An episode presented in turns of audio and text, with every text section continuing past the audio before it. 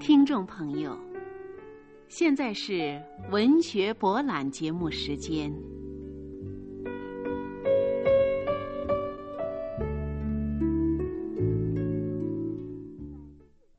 听众朋友，现在播送散文《穷亲戚》，作者查理·兰姆是英国最伟大的小品文作家。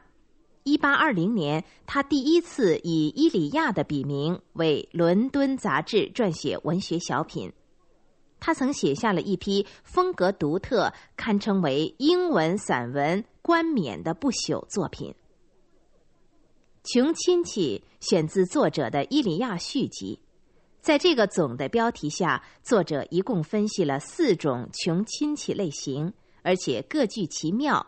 这篇散文是全篇中最为精彩的一部分。下面就请听散文《穷亲戚》，作者查理·兰姆，朗诵谭天谦。一名穷亲戚是什么呢？那是天底下最不亲不戚的人了，是一种几近毒贩的相应关系，一件令人作呕的。近似事物，一件缠人要命的良心负担，一个荒谬以及的身边怪影。越是当你好运的太阳当头高照，它就伸得越长。一名穷亲戚，又是一位不受欢迎的提醒人，一种反复不绝的沮丧，一个你钱袋上的漏洞，一生对你荣誉上。更为难堪的催索，一件你事业上的拖累，一层你升迁上的障碍，一宗你血统上的不纯，一个你家生上的污点，一处你服装上的破绽。它是你家筵席上的死人骷髅，是阿加索克利斯的讨吃饭盆是宅地门前的摩迪凯，是唐门上的拉杂勒。它是一头拦路的狮子，一只乱世的青蛙，一只兰芝香泽中的苍蝇，一撮你眼睛里面的灰尘。在你的冤家，是他的一场胜利；在你的朋友，是你的一番解释。它是一件谁也不要收留的食物，一阵收获季节的冰雹，一团甜蜜中的。一瓢苦水，他的敲门便是他的通报。你的心头一沉，明白这是是那位穷亲戚先生。门的敲法在灌输与恭谨之间，仿佛在指望着，而同时却又绝望于人家的欢迎。他走进来时，面带笑容，却又面带尴尬。他伸出手，要你来握，但又缩了回去。他不过偶然进来坐坐，却恰当你用饭时候，桌上已摆满杯盘。他向你告退，提出你家已有客人，但却被挽留下来。他入了座，而你客人的两个孩子则在旁边的小桌上受着招待。他照例偏偏不在会客日到，遇到这类日子，你的夫人准会信心十足的讲道：“ 亲爱的，呃，你的那位穷亲戚先生也许今天要来，他是记得准你家的那些生日的，而且要表白一番。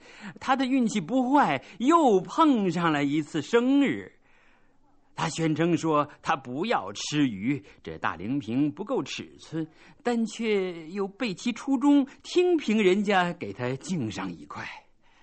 他坚持说他自己只饮葡萄酒，但是如果哪位客人怂恿他把剩下的半杯嘎莱里托干掉，那也正中其怀。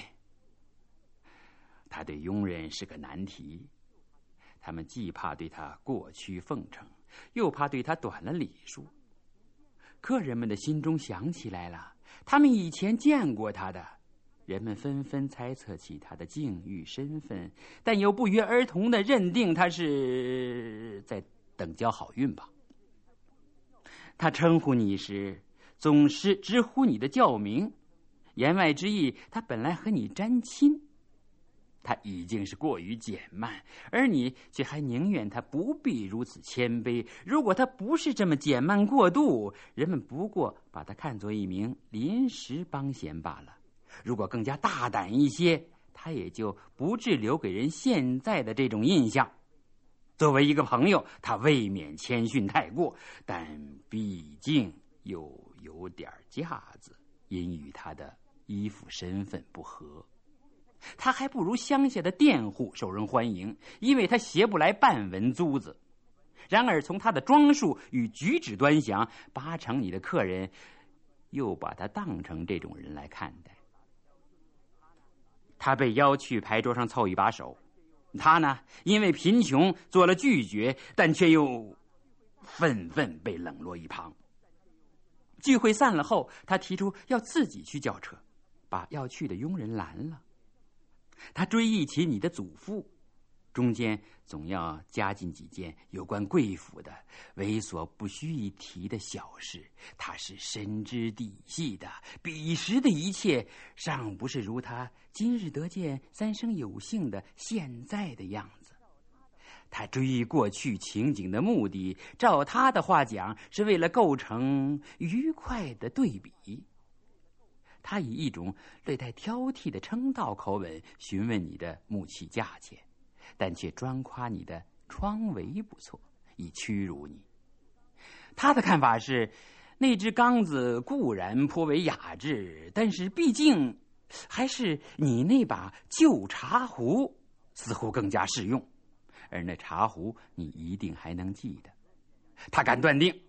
现在自家有了马车，你一定会感到不甚方便，然后便置之于你的夫人加以验证，并要询问是否你已在羊皮纸张上用过你家的文章，而且直到最近方才知道你家的文章为如何如。他的回忆不合时宜，他的恭维更是荒唐，他的谈话令人心烦，他的逗留没接没完。因而，一旦等他离去之后，你马上会没命似的把他的那把椅子往墙角一摔，感到总算清理掉了这双份孽债。听众朋友，这次文学博览节目播送完了，下次节目再会。